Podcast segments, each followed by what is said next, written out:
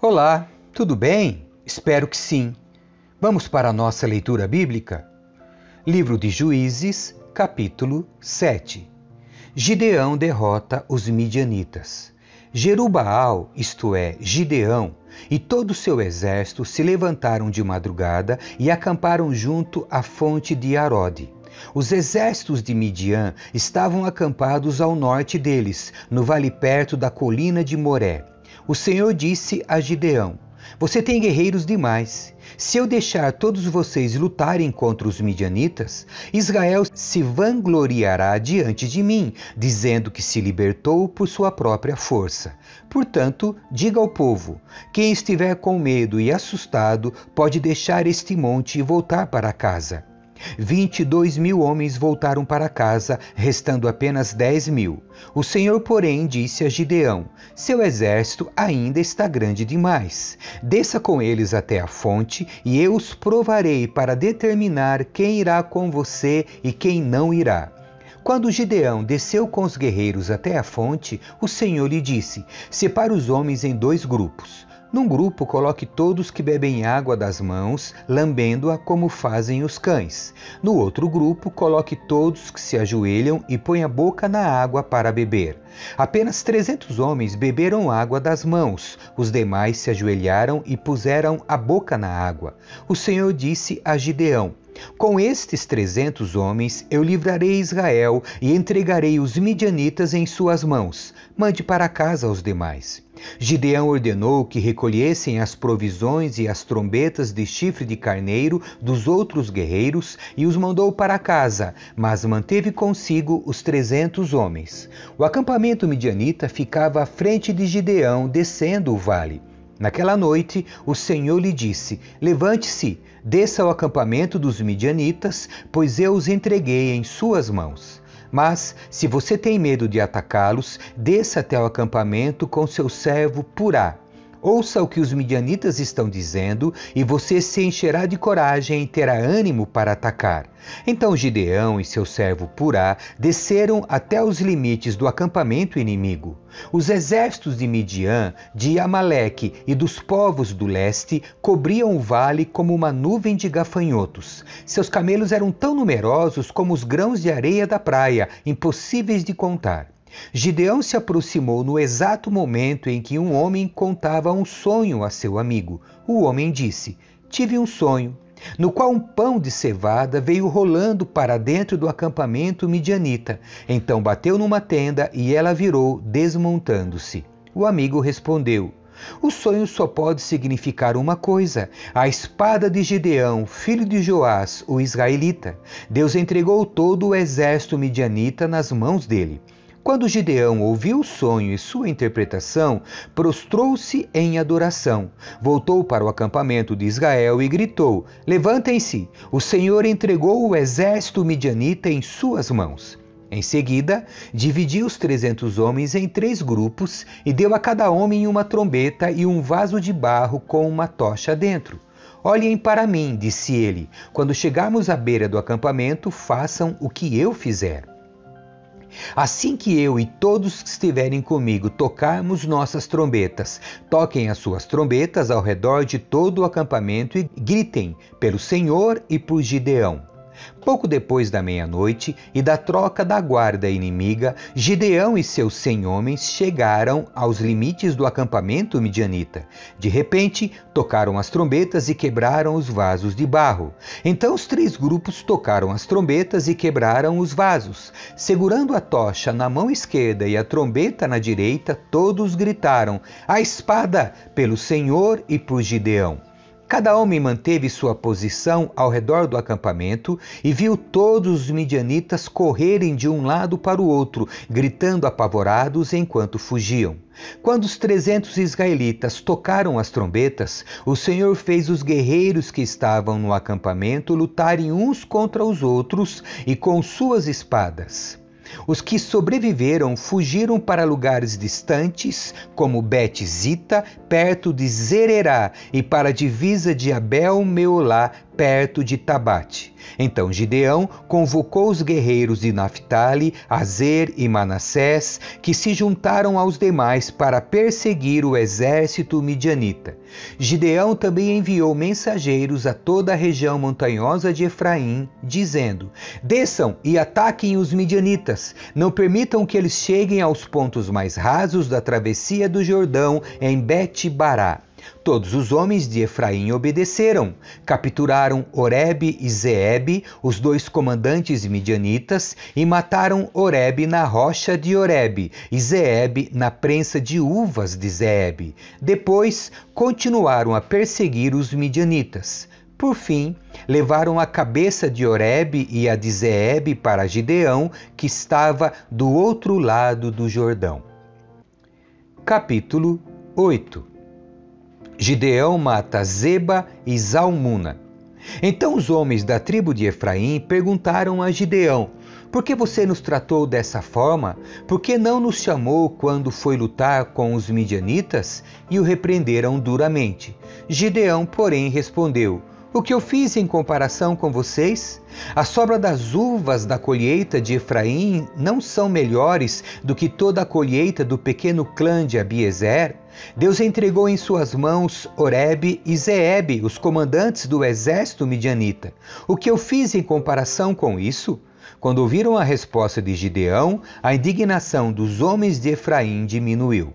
Então Gideão atravessou o rio Jordão com os trezentos homens e, embora estivessem exaltos, continuaram a perseguir o inimigo. Quando chegaram a Sucote, Gideão pediu ao povo da cidade: Por favor, dei um pouco de comida aos meus guerreiros. Eles estão muito cansados. Estou perseguindo Zeba e Zalmuna, reis de Midian. Mas os líderes de Sucote responderam: Primeiro capturem Zeba e Zalmuna, e então daremos comida a seus exércitos. Muito bem, disse Gideão. Depois que o Senhor entregar Zeba e Zalmuna em minhas mãos, voltarei e rasgarei a carne de vocês com espinhos e com espinheiros do deserto. Dali, Gideão subiu a Peniel, onde também pediu comida e recebeu a mesma resposta. Disse ele ao povo de Peniel: Quando eu voltar vitorioso, derrubarei esta torre. A essa altura, Zeba e Zalmuna estavam em Carcor, com cerca de 15 mil guerreiros. Era tudo o que restava dos exércitos aliados do leste, pois 120 mil já haviam sido mortos. Gideão subiu pela rota das caravanas a leste de Noba e Jogbeá e atacou de surpresa o exército midianita. Zeba e Zalmuna, os dois reis midianitas, fugiram, mas Gideão os perseguiu e os capturou, derrotando seu exército. Gideão, filho de Joás, voltou da batalha pelo desfiladeiro de Eres. Ali, capturou um jovem de Sucote e exigiu que ele escrevesse o nome dos 77 oficiais e autoridades da cidade. Então Gideão retornou a Sucote e disse ao povo: Aqui estão Zeba e Zalmuna. Quando estivemos aqui antes, vocês zombaram de mim e disseram: Primeiro capture Zeba e Zalmuna, e então daremos comida aos seus guerreiros exaltos. Gideão prendeu as autoridades da cidade e os castigou com espinhos e espinheiros do deserto.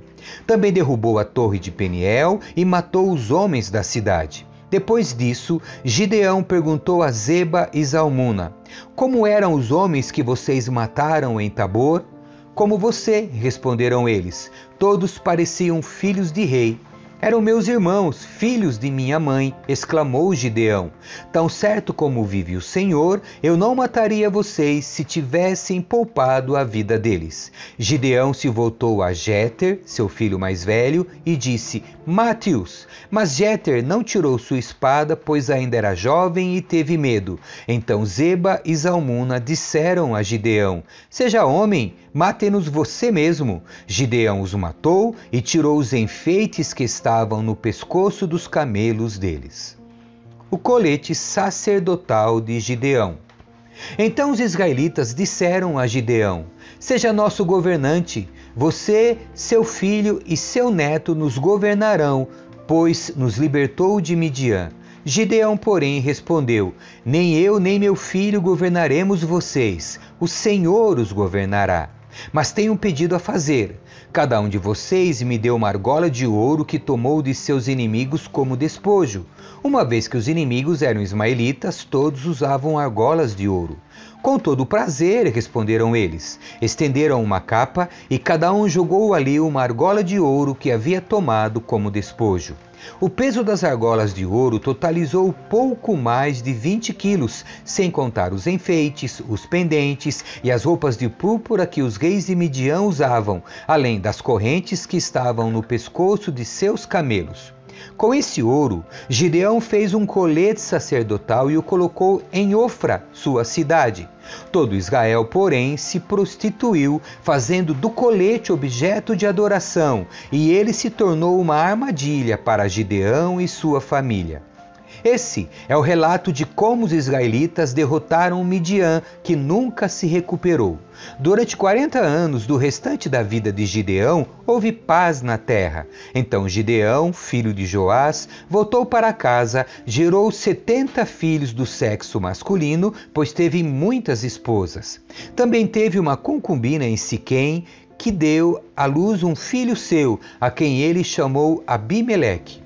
Gideão, filho de Joás, morreu quando era muito idoso e foi sepultado no túmulo de seu pai Joás, em Ofra, no território do clã de Abiezer.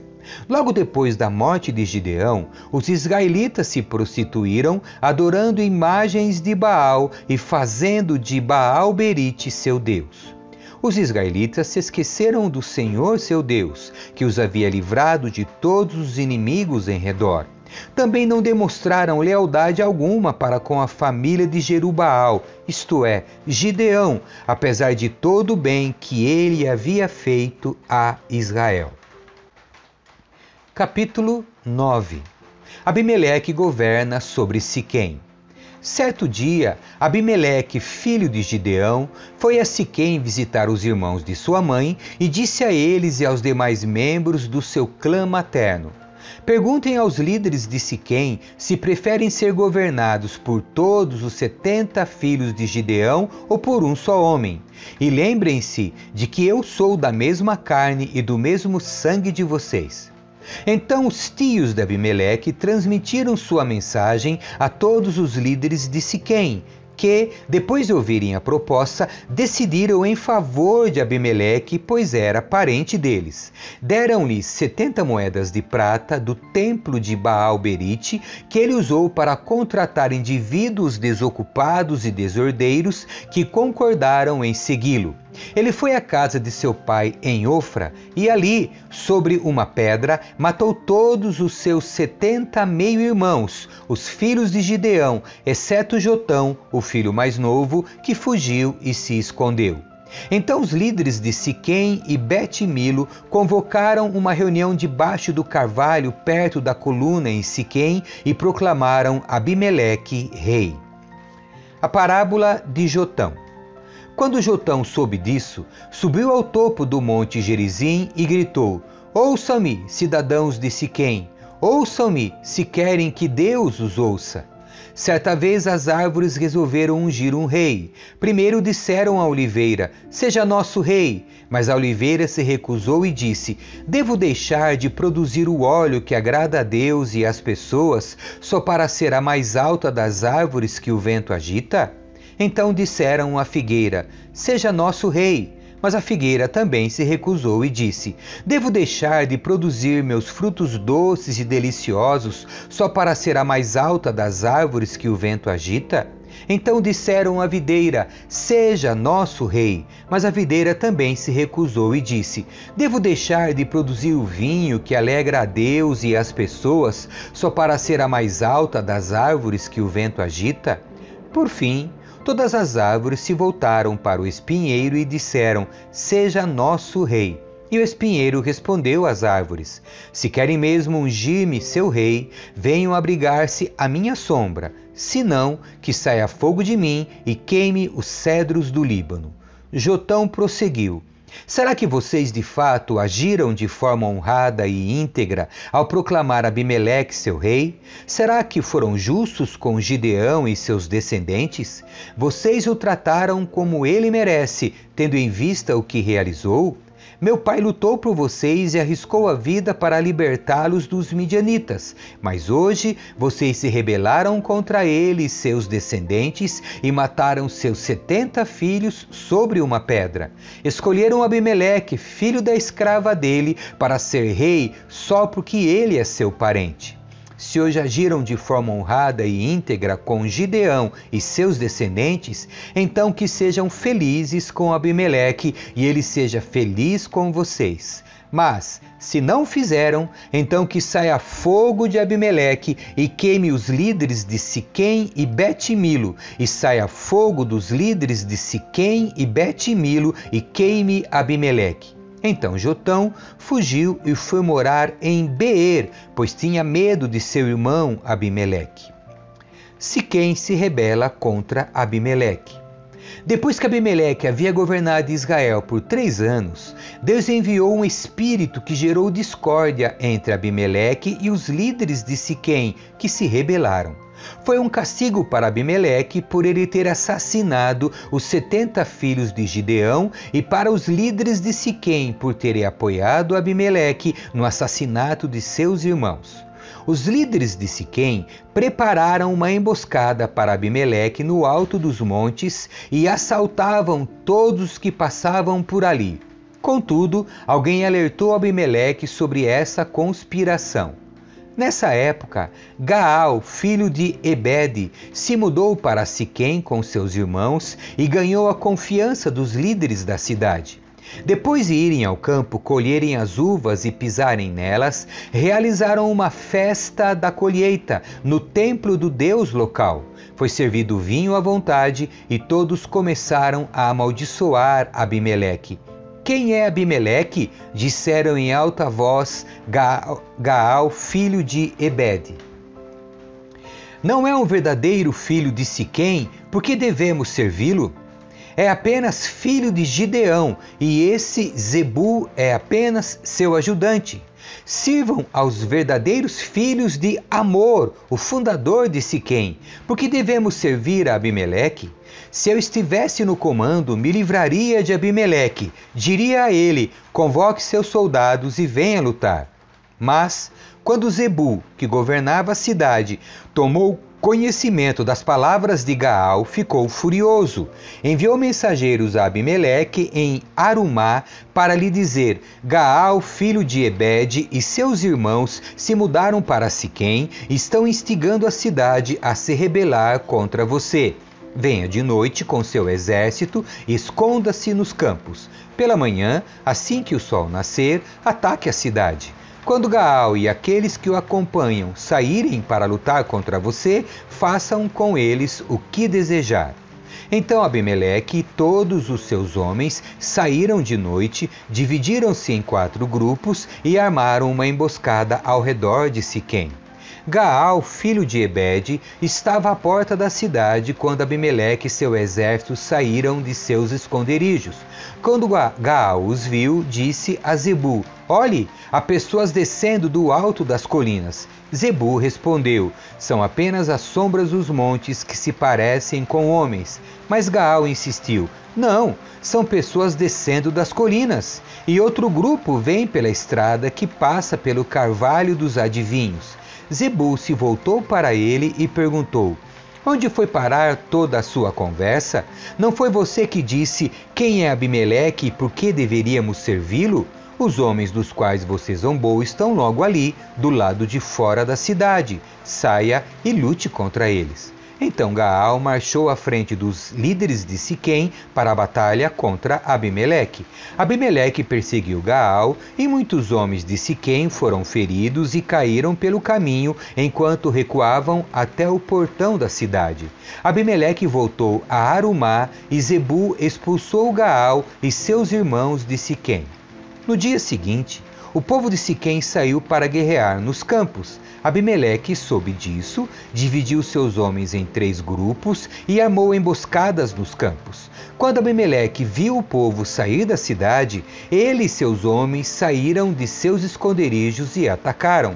Abimeleque e seu grupo tomaram de assalto o portão da cidade para impedir que os homens de Siquém voltassem para dentro. Enquanto isso, os outros dois grupos atacaram e mataram aqueles que estavam nos campos. A batalha durou o dia inteiro. Por fim, Abimeleque tomou Siquém e matou seus habitantes. Depois destruiu a cidade e espalhou sal em todo o solo. Ao tomarem conhecimento do que havia acontecido, os líderes que viviam na torre de Siquém correram e se esconderam na fortaleza do templo de Baal-Berite. Quando alguém informou Abimeleque que esses habitantes estavam reunidos ali, ele levou seu exército ao monte Zalmon pegou um machado, cortou alguns galhos de uma árvore e os pôs sob os ombros. Rápido, façam como eu, disse a seus homens. Assim, cada um cortou alguns galhos e fez como Abimeleque. Então amontoaram os galhos junto às paredes do templo e puseram fogo. Todos que viviam na torre de Siquém morreram, cerca de mil homens e mulheres. Em seguida, Abimeleque atacou a cidade de Tebes e a conquistou. No meio da cidade, porém, havia uma torre forte e toda a população, homens e mulheres, fugiu para lá. Trancaram-se por dentro e subiram até o terraço. Abimeleque foi à torre e a atacou. Mas quando se preparava para incendiar a entrada da torre, uma mulher que estava no terraço jogou uma pedra em Abimeleque, uma pedra de moinho que rachou seu crânio. Sem demora, ele disse a seu jovem escudeiro: Tira a espada e mate-me, assim ninguém dirá que uma mulher matou Abimeleque. O jovem o atravessou com sua espada e ele morreu. Quando os israelitas viram que Abimeleque estava morto, debandaram e voltaram para casa. Desse modo, Deus castigou Abimeleque pelo mal que ele havia feito a seu pai, matando os setenta irmãos. Deus também castigou os homens de Siquém por toda a sua maldade. Assim, cumpriu-se a maldição de Jotão, filho de Gideão. Amém. Que Deus abençoe você. Tchau.